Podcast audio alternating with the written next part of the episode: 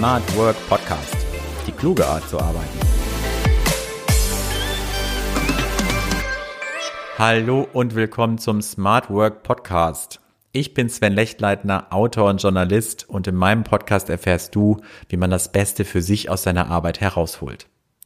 In dieser Folge geht es um das Thema Mitarbeiterdemokratie und wie man im Unternehmen alle an Entscheidungen beteiligt und Hierarchien abbaut. Darüber möchte ich mit meinem Gast sprechen, Jens Bender. Er ist Mitglied der Geschäftsleitung der Haufe Umantis AG. Ich begrüße, begrüße dich ganz herzlich, Jens. Ja, hallo Sven. Vielen Dank für die Möglichkeit, äh, mit dir zu sprechen. Sehr gerne. Schön, dass das geklappt hat und du dir die Zeit genommen hast heute. Vorab bitte ich meinen Gast immer, sich vielleicht kurz vorzustellen. Wie war dein Weg zur Haufe? Was, was machst du genau in deiner Tätigkeit? Genau, also ähm, ich bin vom Hintergrund her BWLer, habe hab Betriebswirtschaftslehre studiert ähm, an einer sehr unternehmerischen äh, Hochschule, ähm, was auch erstmal dazu geführt hat, äh, dass ich ein eigenes Unternehmen gegründet habe, schon während des Studiums, äh, gemeinsam mit drei Kommilitonen. Mhm. Ähm, und auch bevor ich zur Haufe äh, gekommen bin, ähm, zehn Jahre da in der Geschäftsführung gearbeitet habe. Das ist das Unternehmen Intravels in München, ein Software-as-a-Service-Unternehmen für ähm, äh, Lösungen im Bereich Talent Relationship Management, mhm. Corporate Alumni Management ähm, und bin dann äh, vor circa zwei Jahren, ähm, zwei Jahren und einem Quartal äh, zur Haufe Gruppe gewechselt. Es lag im Wesentlichen auch an äh, dem persönlichen äh, Stretch äh, zwischen der, ähm, ja, der Arbeit im eigenen Unternehmen, was wiederum in München saß, und dem Familienschwerpunkt, der in Freiburg äh, ist, wo meine Frau wiederum auch äh, ein Familienunternehmen ähm, in der Geschäftsführung äh, leitet ähm, und die Familie dann natürlich hier äh, größer wurde mit Kindern. Ähm, ja. Und das war dann für mich eben auch der Zeitpunkt zu wechseln zur Haufe Gruppe. Ähm, und äh, seitdem äh, bin ich äh, bei Haufe äh, verantwortlich für Themen im Bereich Produkt und im Bereich Markt. Ähm, jetzt seit äh, ungefähr einem Jahr ähm, als Mitglied der Geschäftsleitung äh, von der Haufe Umantis AG. Ähm, wir sind ähm, in, in der Haufe Umantis AG äh, der Teil innerhalb der Haufe Gruppe, der insbesondere unsere Lösungen, Softwarelösungen im Bereich Talent Management, Talent Empowerment vorantreibt, also insbesondere mittelständische, äh, größere Unternehmen dabei begleitet, ähm, ihre Mitarbeiter über Softwarelösungen äh, stärker zu befähigen, aber auch die richtigen äh, Talente äh, für das Unternehmen zu gewinnen. Haufe Umantis äh, ist ja sehr bekannt geworden auch, oder nicht geworden, also war ja vorher schon bekannt, aber auch gerade durch diese Mitarbeiterdemokratie, dass ihr vor ein paar Jahren, glaube ich, eingeführt hattet, dass ja das Team oder die Belegschaft die Geschäftsführung wählen durfte.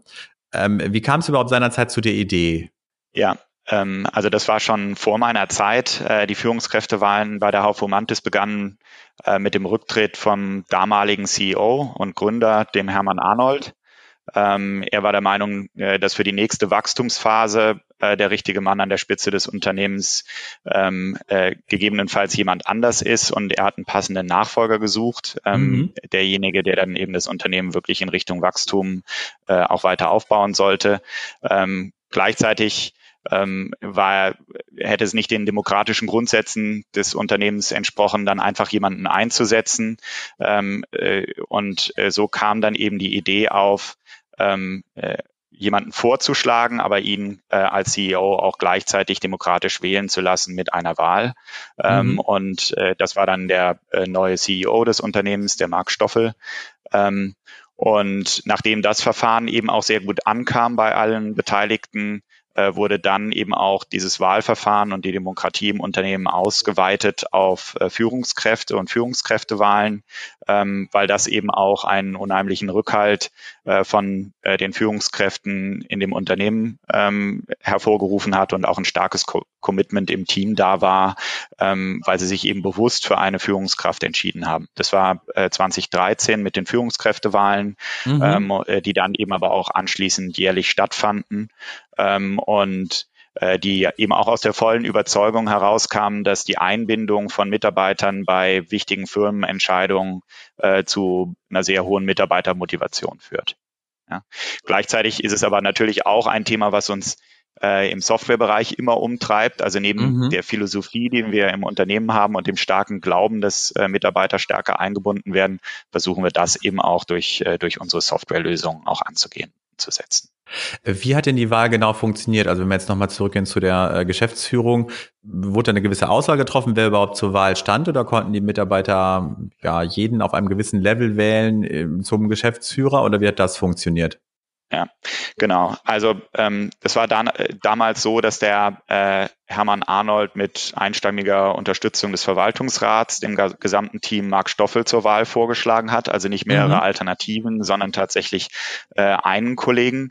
Ähm, und äh, dann nach einer ähm, ja, intensiven Diskussion und äh, QA-Session ähm, äh, gewählt wurde und äh, der Marktstoffe mit 95 Prozent äh, Zustimmung und 5 Prozent Enthaltung äh, gewählt wurde bei einer Wahlbeteiligung von 95 Prozent. Ähm, die Mitarbeiter, die nicht live dabei sein konnten, konnten mhm. online abstimmen.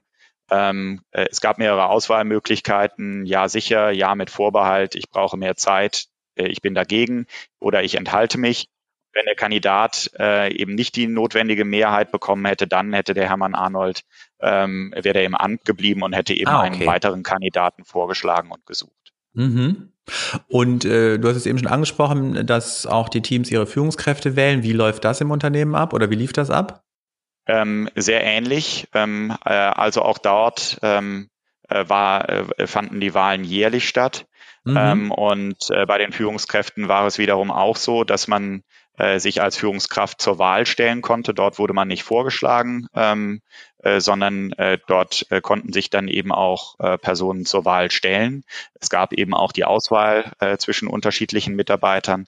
Eine Alternative ähm, äh, wenn eben auch ähm, nur interne äh, Mitarbeiter oder nur ein interner Mitarbeiter zur Verfügung stand, war auch manchmal dann zu sagen, es gibt gegebenenfalls auch die Notwendigkeit, jemand extern äh, neu reinzuholen. Also falls keiner geeignet ist von denen, äh, die intern ja. vorgeschlagen äh, wurden. Und dann wurden eben ähm, äh, von den Teams äh, die jeweiligen Führungskräfte gewählt.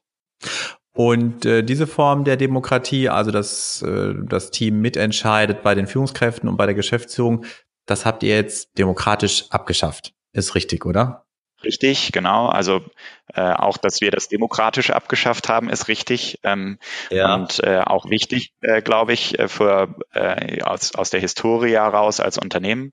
Ausge ausschlaggebend dafür war ähm, dass wir äh, zunehmend gewachsen sind äh, als Haufe mhm. Umantis und ähm, demokratische Wahlen nicht mehr unbedingt äh, zu einer Verbesserung der Führungsqualität beitrugen. Das war ein sehr starker Belief ähm, und auch etwas, was nach den ersten Wahlen äh, eingetreten ist, dass Führungskräfte ähm, eben weil sie sich auch einer demokratischen Wahl stellen mussten, dann ähm, ja eine höhere Qualität auch an den Tag gelegt haben und auch äh, besser geeignete Führungskräfte gewählt wurden. Aber aufgrund des Wachstums, dadurch, dass wir mehrere Standorte hatten, ähm, mhm. äh, wurde das Ganze immer schwieriger zu organisieren ähm, und äh, gleichzeitig äh, eben auch immer schwieriger, dann im Vorhinein den Austausch sicherzustellen, dass man eben die unterschiedlichen Führungskräfte, die zur Wahl standen, auch wirklich kennenlernen konnte, dass man sie vielleicht schon auch vorher persönlich kennengelernt hat, ja. äh, war deutlich schwieriger durch mehrere Standorte. Ähm, und es war gleichzeitig auch so, dass Meinungsverschiedenheiten, die gegebenenfalls zwischen Mitarbeitern und Vorgesetzten dann auch existierten, äh, dass sie dann zunehmend durch diese jährliche Wahlen auch immer auf ähm, äh, das Jahresende, also den Zeitpunkt der Wahlen, äh, verschoben wurden und sehr häufig dann eben auch gesagt wurde, dann äh, gebe ich dir die Quittung eben bei den Wahlen, anstatt eben Dinge äh, proaktiv ähm, äh, mhm. während des Geschäftsjahres auszudiskutieren. Also äh, der Wunsch, der da war, tatsächlich am Ende eine stärkere äh, inhaltliche Diskussion und auch ein stärkeres Empowerment bei den Mitarbeitern zu haben, wurde insbesondere da dann schwierig, wenn es Meinungsverschiedenheiten gab, äh, die schwer zu lösen waren, äh, wo, äh, wo das dann äh, am Ende teilweise dazu führte, dass ähm, ja, dass Entscheidungen vertagt wurden oder eben auch die Aussprache vertagt wurde und ähm, am Ende äh, dann bei den Wahlen die, äh, die Quittung kam. Ähm, ja. Genau, und aus all den Gründen haben wir dann äh, im Sommer 2019 mehrheitlich entschieden, ähm, die Mitbestimmung zu modifizieren bei der Haufe Umantis ähm, und äh, gehen das Ganze jetzt anders an, äh, nämlich mit dem sogenannten Advice-Prozess, ähm, auf den wir mit Sicherheit auch noch ein bisschen zu sprechen kommen. Genau, da sprechen wir gleich auch noch drüber. Ähm, wenn ihr mehrheitlich das entschieden habt, also habt ihr das auch zur Wahl gestellt, euren Mitarbeitern, dass der äh, demokratische Prozess quasi abgeschafft wird? Richtig, äh, haben wir auch ähm, zur Wahl gestellt, aber dann eben auch nochmal zur Wahl gestellt. Also erstmal haben wir zur Wahl gestellt, äh, dass eine Arbeitsgruppe äh, daran mhm. arbeitet, äh, Demokratie im Unternehmen neu zu erarbeiten. Das war dann eben auch eine Arbeitsgruppe, die besetzt wurde aus, äh, von Mitarbeitern aus mehreren Standorten, die wiederum auch gewählt wurden als die Vertreter der jeweiligen Standorte.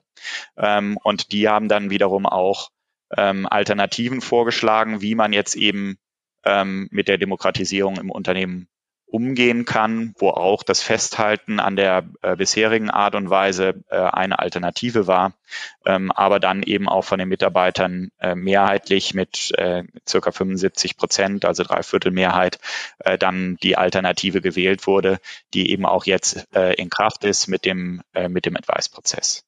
Mhm. Also es gab quasi schon eine Alternative dazu zu dem Modell, also dass ihr den Mitarbeitern quasi äh, vorgeschlagen habt, statt der Wahl der Führungskräfte äh, wollen wir euch auf diese und jene Form stärker an Entscheidungen beteiligen. Genau, richtig. Wobei das mhm. eben von dieser Arbeitsgruppe ähm, erarbeitet wurde. Da war ich selber nicht äh, Teil davon. Ich bin auch damals nicht Mitglied der Geschäftsleitung gewesen. Es waren äh, Mitarbeiter aus äh, den jeweiligen Standorten, die, glaube ich, auch von den Mitarbeitern gewählt wurden, weil sie wiederum für das Thema äh, Demokratie im Unternehmen besonders stark auch äh, brennen ähm, und auch äh, äh, Personen waren, die sich im Rahmen des Advice-Prozesses, äh, im, im Rahmen der, ähm, äh, der Wahlen immer schon auch stark äh, gemacht haben für eine Mitarbeiterbeteiligung. Ähm, die haben äh, sich dann eben unterschiedliche Alternativen angeschaut über einen Zeitraum von sechs Monaten ähm, und, äh, und die dann eben zur, äh, zur Wahl gestellt, haben auch ähm, mit, mit Mitarbeitern gesprochen, haben mit externen Experten gesprochen in dem Prozess. Ähm, also das war jetzt nicht ähm, ein ausgearbeitetes Konzept, äh, wo dann von vornherein äh, klar war, da mhm. wird äh, Demokratie so nicht mehr gemacht mit den Führungskräftewahlen und das Ganze wird dann wie folgt umgesetzt, sondern auch dafür haben wir, ähm, ich würde jetzt mal sagen, so demokratisch wie möglich einen Prozess aufgesetzt, wo eben die Beteiligung von äh, einzelnen Mitarbeitern aus den jeweiligen Standorten wiederum de demo äh, demokratisch abgeleitet wurde und die Mitarbeiter dann ähm, äh, äh, einen Vorschlag erarbeitet haben durch Gespräche mit, äh, mit Kollegen, ähm, aber eben auch durch Gespräche mit externen Experten. Eure Beschäftigten arbeiten jetzt vielleicht sogar eigenverantwortlicher als vorher. Äh, zumindest kann man das unter dem Advice-Prozess vielleicht verstehen. Was genau meint denn der Advice-Prozess oder warum habt ihr ihn so betitelt und was beinhaltet der jetzt konkret für die Mitarbeiter an Entscheidungsfreiheit? Also ähm, wir haben ihn tatsächlich nicht erfunden, den Advice-Prozess, sondern das ist ähm, äh, eine, eine Form der Mitarbeitereinbindung, wie sie eben auch zumindest zum Teil schon in anderen Organisationen gelebt wird. Ich denke natürlich nicht im großen Stile in Unternehmen, ähm, aber ähm, wir sind jetzt nicht die Erfinder des Advice-Prozesses. Ähm, von daher okay. wird man auch im mhm. Internet äh, dazu noch äh, äh, einiges finden, kann nachher auch nochmal auf Experten eingehen, äh, die sich insbesondere damit beschäftigt haben. Ähm, genau, und äh, was bedeutet der Advice-Prozess? Ähm, also seit Sommer äh, 2019 ist er ja bei uns in Kraft und das bedeutet, dass Mitarbeiter Entscheidungen selbst treffen können und zwar äh, jede Art von Entscheidung auch selber treffen können, wenn sie vorher den Rat aller davon bedeutsam betroffenen Kollegen und den von Experten eingeholt haben, die zu dem Thema äh, eben etwas sagen können.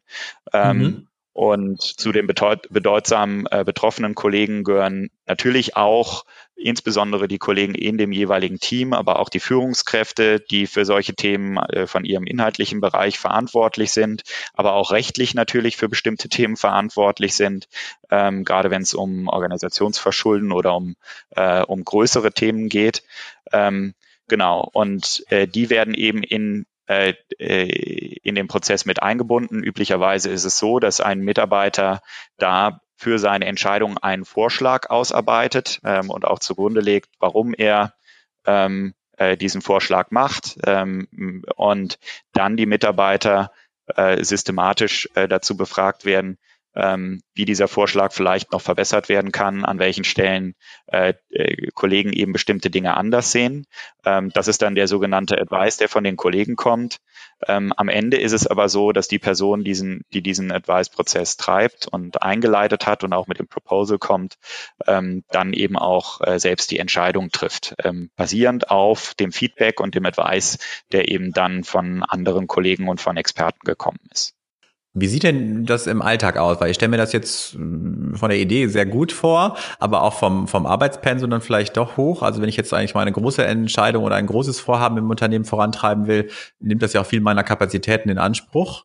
Kriegen das die Mitarbeiter denn untergebracht? Äh, also wenn man das dann doch so verlagert, gewisse Entscheidungen auf den Mitarbeiter, müssen sie es ja auch äh, ja, von den Kapazitäten oder vom Pensum irgendwie untergebracht bekommen.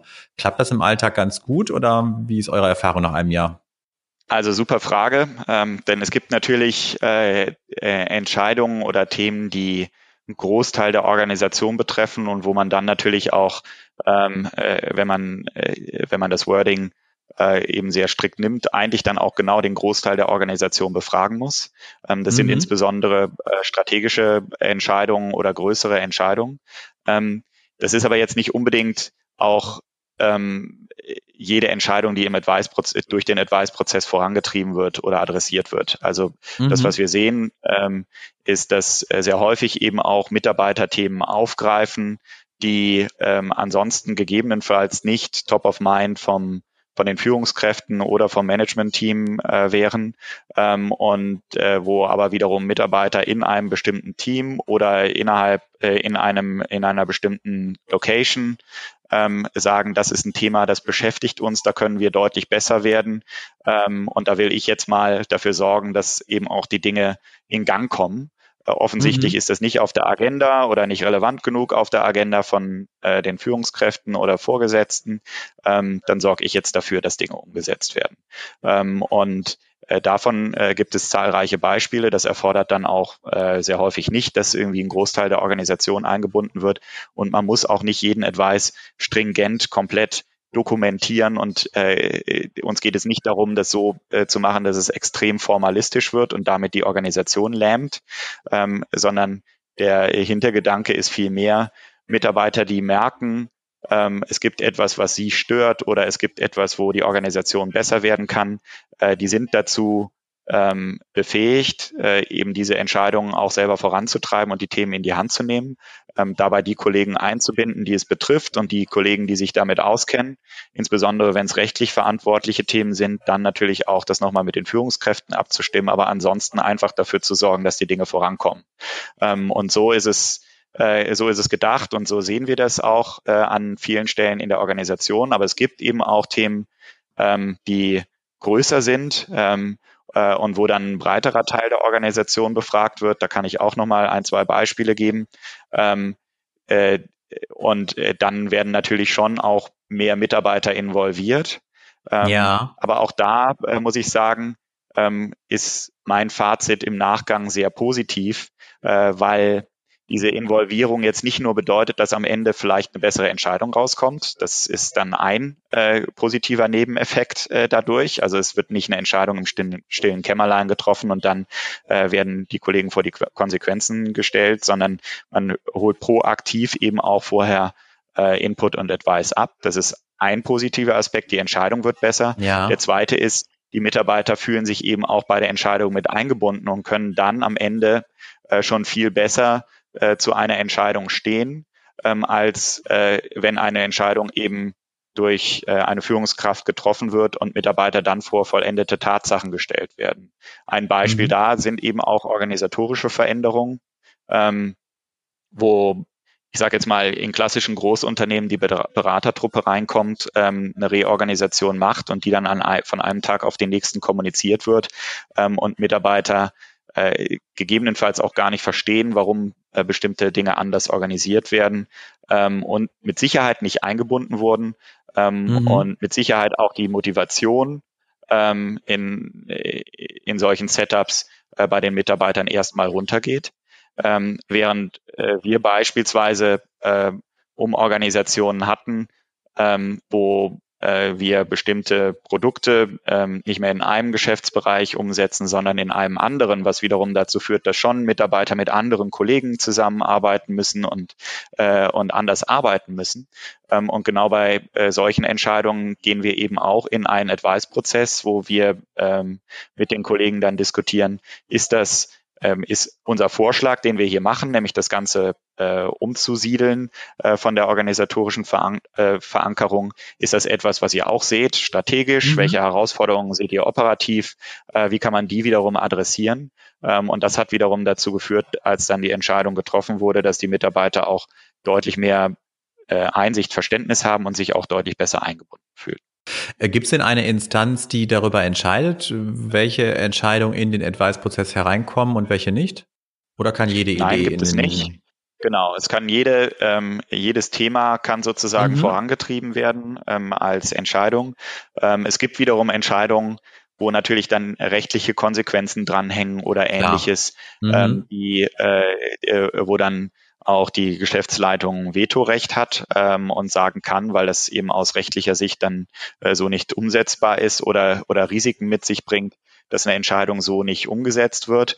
Ähm, gleichzeitig ist es aber eben auch so, dass ein Vetorecht nicht bedeutet, dass man damit einfach den ganzen Prozess ad acta legen kann, äh, sondern ähm, wenn man eben massive Bedenken hat oder eben ein Veto ja. einlegt, dann ist man auch in der Pflicht, einen Vorschlag zu machen, wie man es sonst lösen kann, ähm, um eben auch das Thema tatsächlich dann zu adressieren. Mhm.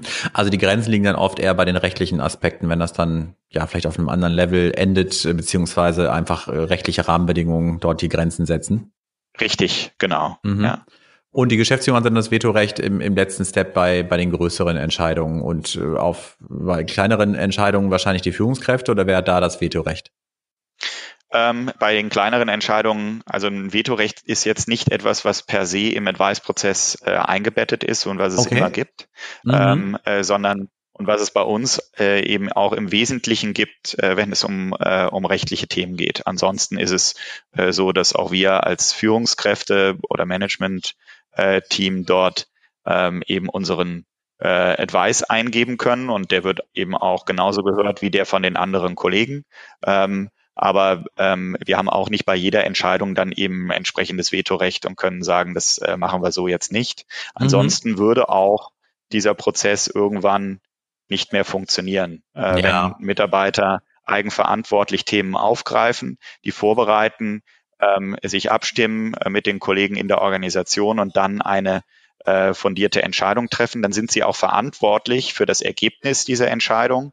Ähm, und äh, wenn dann wiederum jemand kommt und sagt, ich lege da aber mein Veto ein oder ich verändere diese Entscheidung in einer gewissen Art und Weise, weil ich eine bestimmte Rolle in der Organisation habe, dann äh, glaube ich nicht, dass Mitarbeiter ähm, sagen ja. würden, der Advice-Prozess funktioniert wirklich und ich greife den auf, um bestimmte Themen in Bewegung zu setzen. Ja, das stimmt. Wie äh, ist das denn mit der mit dem technischen Ablauf äh, überhaupt? Äh, das ist vermutlich digital, oder? Wie macht ihr diesen? Oder oder gibt es dann auch Arbeitsgruppen oder ist es dann eher, dass gerade wenn es bei größeren Themen vielleicht die, die ganze Organisation betreffen, stimmen die Mitarbeiter dann digital ab oder wie nehmen sie quasi ja teil an dem Prozess? Ja, genau. Also ähm, jetzt gerade muss ja alles digital gehen ja. wegen Corona. ja. ähm, also von daher geht es gar nicht, dass wir äh, tatsächlich da auch äh, alleine ähm, Advice oder Input ähm, vor Ort irgendwo äh, abholen. Ähm, wir sind eigentlich alle im Homeoffice, äh, mhm. gerade jetzt seit dieser Woche ähm, äh, wieder verstärkt. Ähm, äh, von daher äh, findet auch der Advice-Prozess sehr häufig auf einer äh, auf digitale Art und Weise statt. Ähm, Themen, die tatsächlich die komplette Organisation betreffen.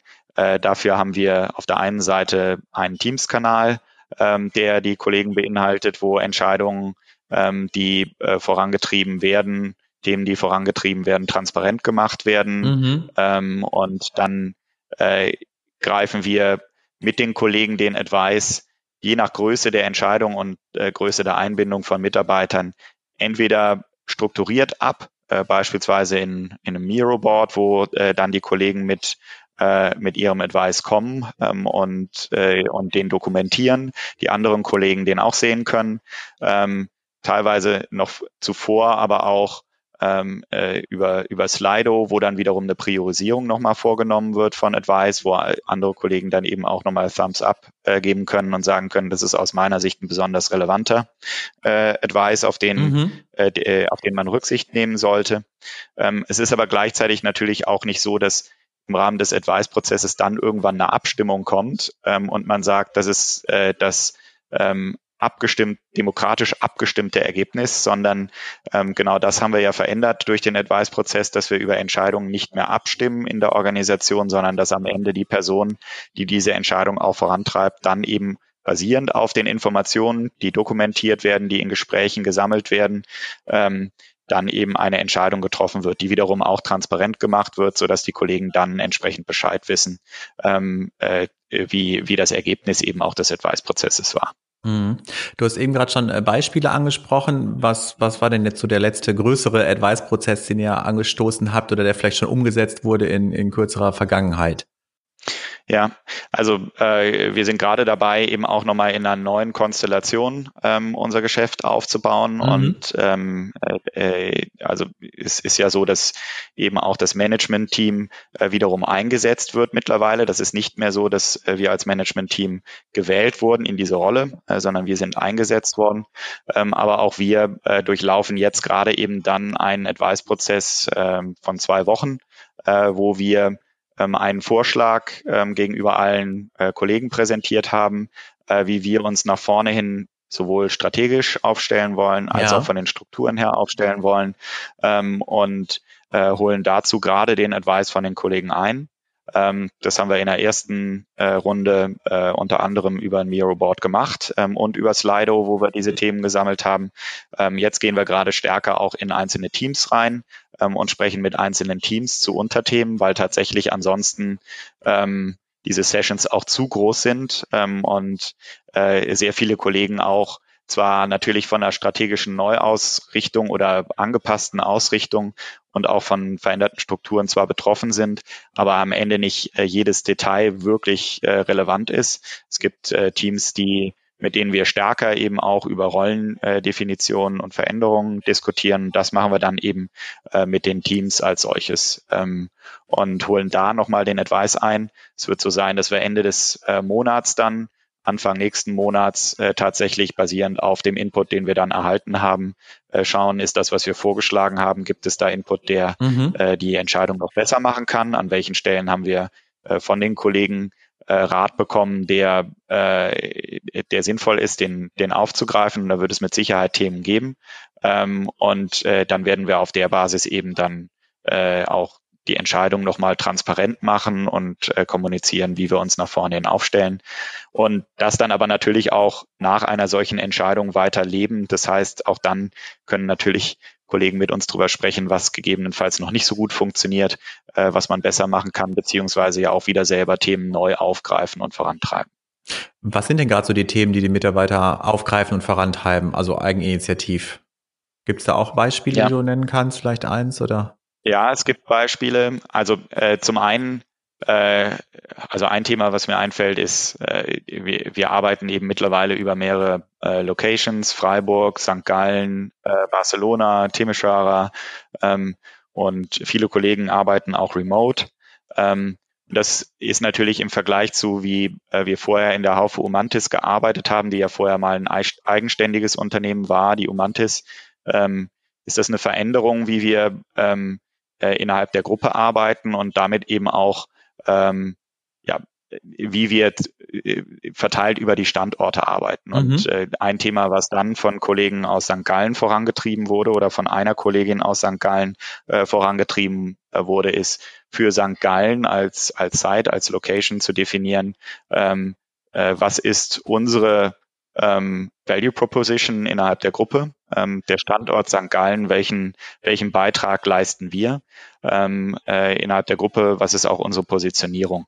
Ähm, und äh, das ist ein Thema, was wiederum auch durch den Advice-Prozess vorangetrieben wurde, was ähm, äh, was insbesondere die Kollegen natürlich aus St. Gallen dann begleiten und begleitet haben.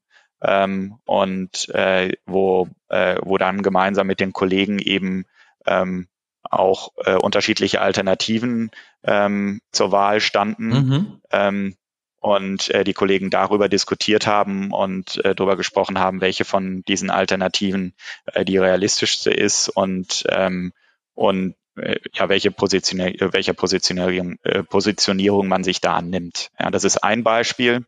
Also eigentlich äh, Site Identity ähm, und das gemeinsam mit den Kollegen dann auch auszuarbeiten. Es hat eine Kollegin vorangetrieben ähm, und am, kam dann am Ende eben auch zu einem Ergebnis, was über den Advice-Prozess verbessert wurde.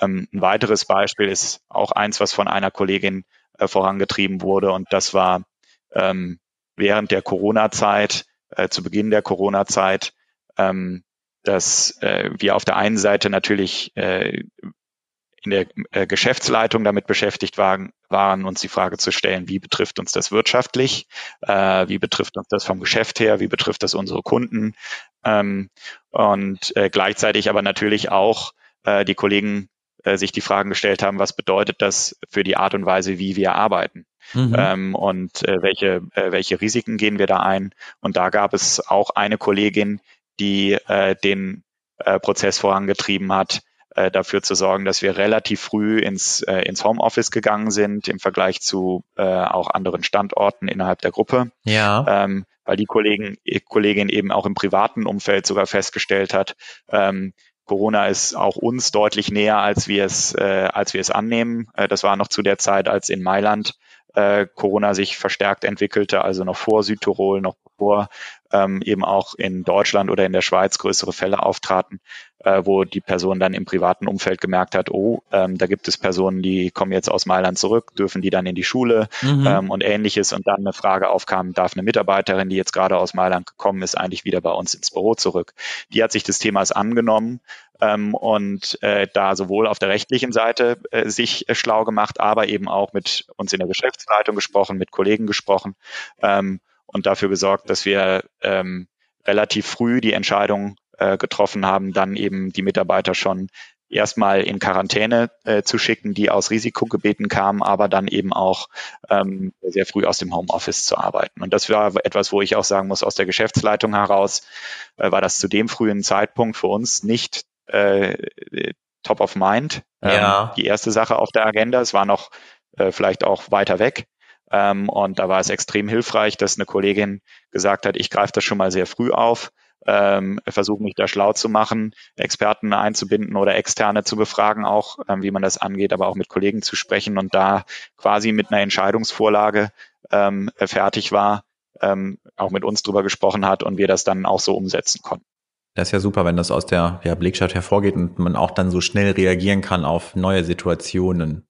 Du hattest vorhin angesprochen genau. äh, beim Ursprung, dass ihr das ja auch gewählt habt in den Weißprozess, beziehungsweise 75 Prozent waren dafür oder für das gegen das alte Modell, sage ich mal so. Äh, das heißt aber auch 25 Prozent waren ja wirklich hätten das alte weiterhin präferiert. Gab es denn auch jetzt etwaige Vorbehalte in der Belegschaft gegen den Advice-Prozess oder wie habt ihr das wahrgenommen? Also ähm, mit Sicherheit ist es so, dass Veränderungen nicht äh, in jedem Unternehmen und auch bei jedem persönlich immer ein Stück weit auch bedeutet, man muss sich bewegen und äh, aus der Komfortzone herauskommen. Ähm, und äh, das ist dann gegebenenfalls auch Ursache für die 25 Prozent. Also, mhm. ähm, denn das alte Modell war natürlich auch eins, äh, wo sehr viele Kollegen ähm, äh, auch wussten, da ist die Haufe Omantis eins der ersten Unternehmen, die das so machen. Ja. Ähm, äh, es prägt auch ein Stück weit die Brand. Ähm, und äh, es ist eben auch Demokratie, so wie man sie zumindest ähm, auch bei politischen Wahlen versteht.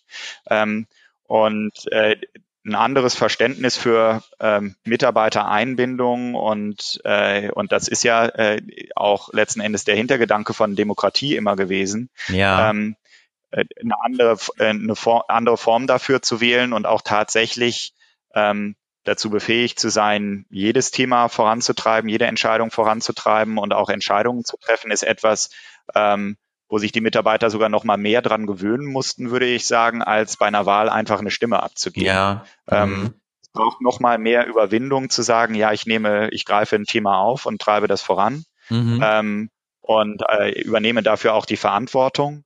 Ähm, es ist einfacher, würde ich sagen, zu sagen bei Führungskräftewahlen, ich, äh, ich nehme meinen ähm, meinen Platz im Kino ein und schaue mir das Ganze mal an ähm, und, und wähle dann am Ende. Ja. Ähm, äh, da ist man zwar auch eingebunden, aber in einer ganz anderen Art und Weise. Da ist man nicht äh, so stark selber in der Verantwortung.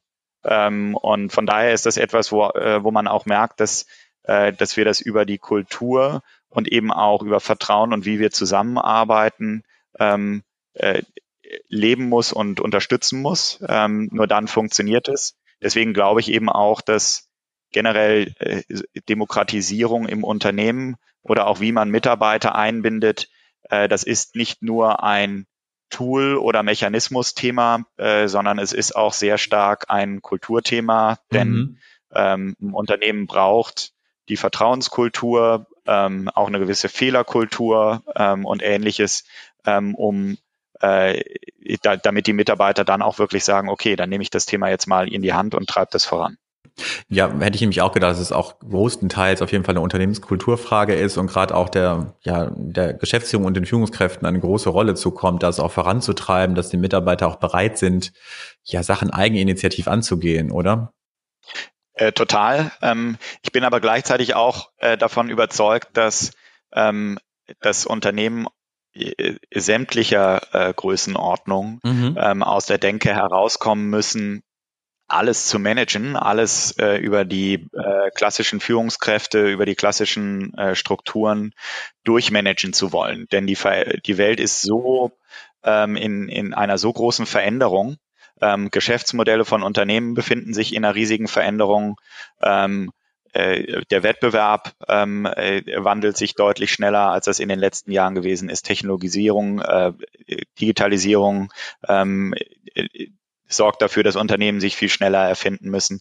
Und ich glaube nicht, dass Unternehmen durch ich sage jetzt mal, mehr Hierarchie dann handlungsfähiger werden, weil äh, mehr Hierarchie bedeutet, ähm, dass bestimmte Personen immer alles durchdenken müssen und vorstrukturieren müssen mhm. und managen müssen.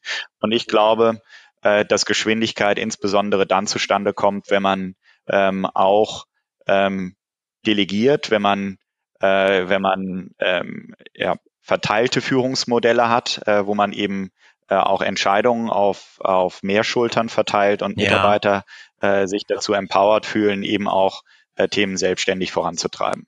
Und ich glaube schon, dass es wichtig ist, einen Nord Nordstern zu haben als Unternehmen und dass der tatsächlich gesetzt werden muss. Wo äh, will das Unternehmen strategisch hin, damit man äh, diesen Nordstern eben auch nutzen kann für Entscheidungen und weiß, ist das auch im Sinne des Unternehmens und äh, bringt uns das in die richtige Richtung.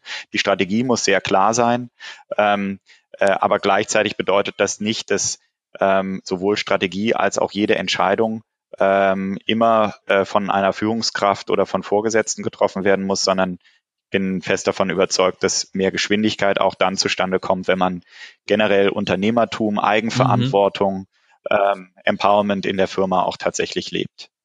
Hat sich das denn bei euch jetzt rückblickend eingestellt? Ihr macht das jetzt ja schon über ein Jahr. Also überwiegen die Vorteile, hat das wirklich zu mehr äh, Flexibilität und Agilität bei euch im Unternehmen geführt? Ähm, ich glaube schon. Also man muss sagen, dass grundsätzlich äh, die äh, Kultur in der äh, Haufe Omantis mit mit der Demokratiehistorie ja schon und auch als ehemaliges Startup eine ist, äh, wo Mitarbeiter sich extrem mit dem Unternehmen verbunden fühlen und mhm. auch verantwortlich fühlen für den Erfolg des Unternehmens. Ähm, und von daher ähm, ist äh, auch der Advice-Prozess einer, der dann eine, eine gute und logische äh, Fortsetzung ist, wie Mitarbeiter dann eben auch eingebunden werden können und, äh, und das eben auch aufgreifen. Ähm, also von daher, ähm, die Erfahrungen, die ich bisher gemacht habe, waren äh, durchweg positiv. Es braucht auch Überwindung. Ähm, auch bei mir hat es äh, Überwindung gebraucht. Beispielsweise ein Thema, von dem ich äh, fest überzeugt äh, bin, äh, dass es richtig ist, dann erstmal nochmal vorzustellen und zu sagen, das ist mein Vorschlag ähm, und äh, dann den Input von den Kollegen einzuholen ähm, und das auch mit Kollegen zu diskutieren. Ähm, aber im Nachgang äh, von diesen Prozessen hatte ich jeweils das Gefühl, dass wir tatsächlich zu einer deutlich fundierteren Entscheidung kommen, dass wir ja. äh, äh, zu einer Entscheidung kommen, die breiter unterstützt wird ähm, von den Kollegen ähm, und äh, wo auch mehr Verständnis für äh, eine Entscheidung da ist. Ähm, und, äh, und deswegen glaube ich, dass das sehr richtig ist. Jetzt kann man sagen, gut, bestimmte Entscheidungen habe ich vorher auch schon immer unter Einbindung der Mitarbeiter ähm, äh, getroffen ähm, und indem ich vorher mit Mitarbeitern gesprochen habe und dann für die Mitarbeiter wiederum keine Überraschung ähm, am Ende äh, dabei rauskommt. Aber es gibt ja nicht nur den Aspekt, wie, wie ich persönlich ähm, äh, Entscheidungen und Advice ähm, äh, einhole oder Entsch äh, Advice einhole und Entscheidungen treffe, sondern ähm, Teil des Modells ist ja eben auch, dass ich teilweise befragt werde zu bestimmten Themen, aber dann andere Kollegen ähm, ja. Entscheidungen treffen. Und das ist die, äh, ist aus meiner Sicht die, äh, die große Neuerung an dem Modell. Meine Gäste bitte ich zum Ende des Gesprächs immer um einen Tipp, der ihre Arbeit in irgendeiner Form besser oder smarter macht. Äh, welchen Tipp könntest du den anderen mit auf den Weg geben? Gibt's da ja, was? Das, äh, ja, das ist eine gute Frage. Ähm, und ich glaube, das kommt nochmal auf ähm, äh, auf das Thema Mitarbeiter aktiv einzubeziehen. Mhm. Äh, darauf komme ich da, glaube ich, nochmal zurück. Ähm, Mitarbeiter sind diejenigen, die am allernächsten an den Kunden und an den Märkten dran sind und oft mhm. viel besser wissen, was, äh, was wichtig ist, äh, sowohl äh, für die Mitarbeiterschaft, aber eben auch für Kunden und Markt. Ähm, und äh, deswegen ist ähm, ist das Thema den Mitarbeitern mehr Gehör zu schenken, aber auch mehr Verantwortung zu übertragen. Eins, von dem ich fest überzeugt bin, äh, dass Unternehmen so schneller handlungsfähig äh, werden und auch besser werden. Ähm, und, äh, und dieses Empowerment wiederum auch Mitarbeiter zufriedener macht, zumindest diejenigen, die sich wohlfühlen in der Rolle. Ähm, und äh, eben Entscheidungen selber zu treffen und Verantwortung dafür zu übernehmen. Mhm. Und von daher ähm, kann ich da nur ähm, den Tipp geben, äh, während ich auch in der Presse natürlich viel drüber lese, inwiefern äh, werden jetzt während Corona eher wieder äh, Hierarchien äh, und Top-Down-Modelle äh, das Organisationsmodell, was ja. funktioniert. Ich bin davon überzeugt, wenn man nachhaltig ähm, äh, richtige Entscheidungen treffen will, wenn man die fundiert treffen will, wenn man ähm, eben auch mit äh, Mitarbeitern, die sich eingebunden äh, fühlen, zusammenarbeiten will, äh, dann bedeutet das, dass man äh, genau so arbeiten und leben muss ähm, und Mitarbeiter aktiv mit einbeziehen muss. Das muss nicht der Advice-Prozess sein, wenn mhm. er nicht zu einer äh, Kultur passt. Das kann auch über äh, über Softwarelösungen passieren, dass Mitarbeiter da das Gefühl haben, sie können nicht nur das Gefühl haben, sondern eben auch ja. die Möglichkeit haben, bestimmte äh, Themen für sich selbst zu bestimmen, Lernangebote selber für sich wahrzunehmen, äh, Jobwechsel, Projekte äh, äh, selber zu wählen, die eben auch ihnen zu einer persönlichen Perspektive verhelfen. Auch das bedeutet für mich, mit, äh, Mitarbeiter aktiver einzubeziehen ähm, in die Entwicklung, sowohl in die persönliche als auch in die des Unternehmens. Mhm, super. In, in diesem Sinne möchte ich mich äh, von dir verabschieden, Jens. Ich danke dir ganz herzlich für den Input. Ja, dir ganz herzlichen Dank, Sven. Es hat äh, viel Spaß gemacht. Danke für die äh, super Fragen. Ähm, es macht mir immer Spaß, über sowohl äh, die Vergangenheit der Demokratisierung bei der Haufe Umantis zu sprechen, als auch wie wir äh, das eben aktuell ähm, in der Firma umsetzen. Ja, mir auch. Ich verfolge das nämlich auch schon eine ganze Weile, wie ja, ihr das umsetzt, ne, gerade mit der Mitarbeiterdemokratie. Deswegen habe ich mich gefreut, dass du dabei warst und äh, damit verabschieden wir uns auch von den Zuhörern. Macht's gut und bis zum nächsten Mal.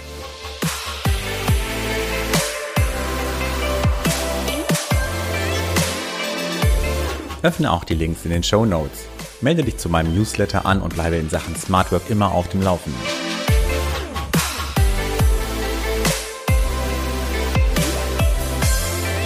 Smart Work Podcast. Die kluge Art zu arbeiten.